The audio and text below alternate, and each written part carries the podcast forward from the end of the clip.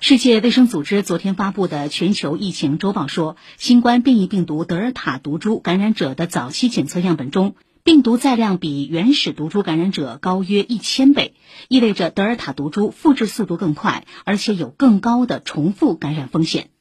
周报援引英国的统计介绍，英国今年四月十二号到六月二十七号确诊的感染者中，约有百分之一点二可能是重复感染。德尔塔毒株的重复感染风险是阿尔法毒株的1.46倍。此外，德尔塔毒株在接种和未接种过疫苗的个体中传播率接近。